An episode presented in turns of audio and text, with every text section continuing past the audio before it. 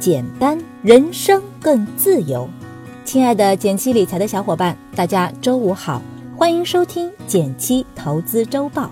每周新闻那么多，听减七说就够了。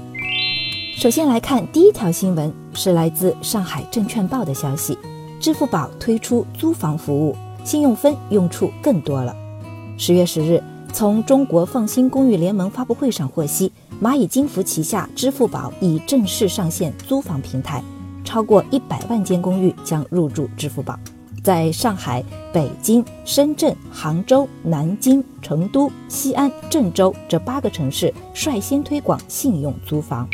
不知道有多少人在租房的时候遇到过烦心事儿呢？支付宝这次推出租房服务，看起来很有吸引力，提供按月付房租服务，不用像以前一样押一付三，减轻了租户的经济负担，省钱。提供芝麻信用分超过六百五十分免押金服务，房源都经过评估，减少了租户和房东的互相不信任，省心。其实。这类尝试以前也有一些平台做过，但都不像支付宝规模大。不仅因为支付宝的流量和影响力，更依赖于支付宝自己的支付信用评估体系。签约后，房东和租户还可以双向打分，打分结果可能会影响对方的信用分。按时交租等行为有助于信用积累，而恶意欠租、任意涨价等失信行为则会影响信用评估，能很好的相互制约。现在。信用已经可以用来做很多事，不仅是租房，还有租车、借还等等。个人信用的价值在未来不可限量。如何提升自己的民间信用分呢？可以回顾这篇文章。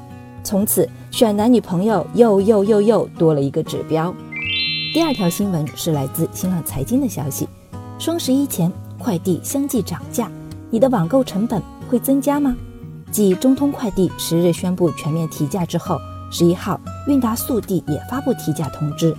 另外，百世快递九月底也已在公司内部发布了相关的价格调整文件。目前，顺丰、京东、圆通等尚未跟进。别慌，快递涨价的幅度并没有很大。比如，圆通的价格调整为一公斤内上调每单零点三元，超过一公斤的部分上调每公斤零点三元。其实，目前的快递行业，大家都想抢占市场占有率。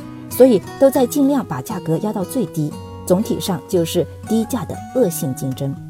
但随着快递业的运输成本、人工成本、原材料价格不同程度的上涨，对于很多快递企业，目前的价格与成本已经不对等了，涨价也是无奈之举。而选择在双十一前涨价，也是因为快递业普遍的节奏就是前三季度抢占有率，第四季度就要努力提升利润率。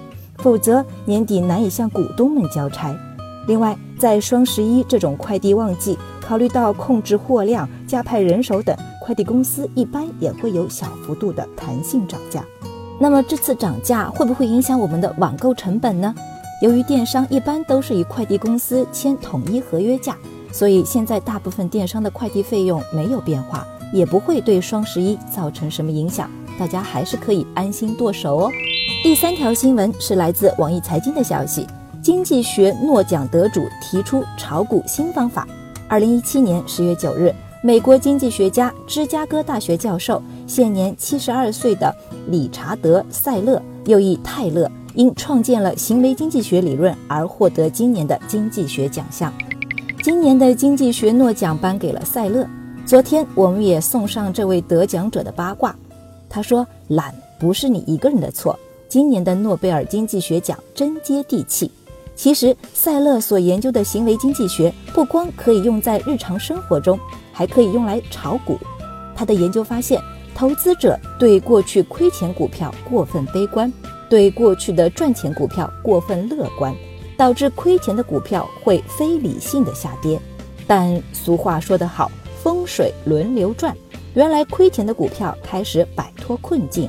而原来赚钱的股票则开始走下坡路，这就是反转效应。据此，塞勒提出一个炒股新方法：买进过去三至五年内亏钱的股票，卖出赚钱的股票。用这个方法，他成立了一个基金，过去十年表现还不错，每年跑赢标普五百指数两个百分点以上。不过，具体操作起来比较复杂，而且需要很大的资金量，普通散户也只能看看了。对普通人来说，与其钻研复杂的方法，不如先去掌握简单的投资逻辑。来我们的零基础学成长股课程，学会挑选成长股，分分钟开启赚钱之路。第四条新闻是来自中国新闻网的消息：武汉出台毕业生最低年薪标准。本科年薪最低五万。十月十一日，武汉出台大学毕业生指导性最低年薪标准，确定标准为大学专科生四万元，大学本科生五万元，硕士研究生六万元，博士后研究生八万元。武汉市发布的这份指导性标准适用于在武汉地区初次就业的相应毕业生，这最低年薪中。包括了每月的基本工资、绩效工资以及各项奖金补贴等。与这份标准一同发布的，还有大学生安居和落户两份重磅文件出台，都意在吸纳大学生留在武汉，打造百万大学生留汉创业就业工程。当然，标准也不是随便制定的。武汉市曾做过调查，除了调研大学生就业者外，还考察过七十家大中小微企业，获得了不错认可。但要强调的是，此为指导性标准，不会强制执行。其实，不同行业、不同岗位，工作待遇也都各有差异。某第三方评价机构曾发布二零一七大学生就业年度指标，从全国范围看，平均月薪最高的是互联网、软件等相关专业，而学前教育、化学等专业薪资相对较低。你所从事行业、所在城市薪资如何？欢迎给我留言，一起讨论。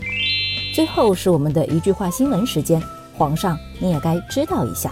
来自凤凰财经的消息，IMF 发布了未来一年半对委内瑞拉的经济预测，该国不仅濒临破产，而且极其有可能出现极度通货膨胀，通胀率可能继今年百分之六百二十六之后，在二零一八年达到百分之两千三百四十九，货币将失去意义。来自网易财经的消息，胡润研究院发布胡润百富榜，许家印半年身价上涨两千亿，以两千九百亿首次登顶中国首富。王健林退居第五。来自网易财经的消息，根据海通证券，截至三季度末，有十五家基金公司旗下的权益类基金绝对收益率超过百分之十五，十六家基金公司旗下的固收类基金绝对收益率超百分之三。感谢大家收听今天的减七投资周报，一同感知正在发生的变化，提高经济敏感度。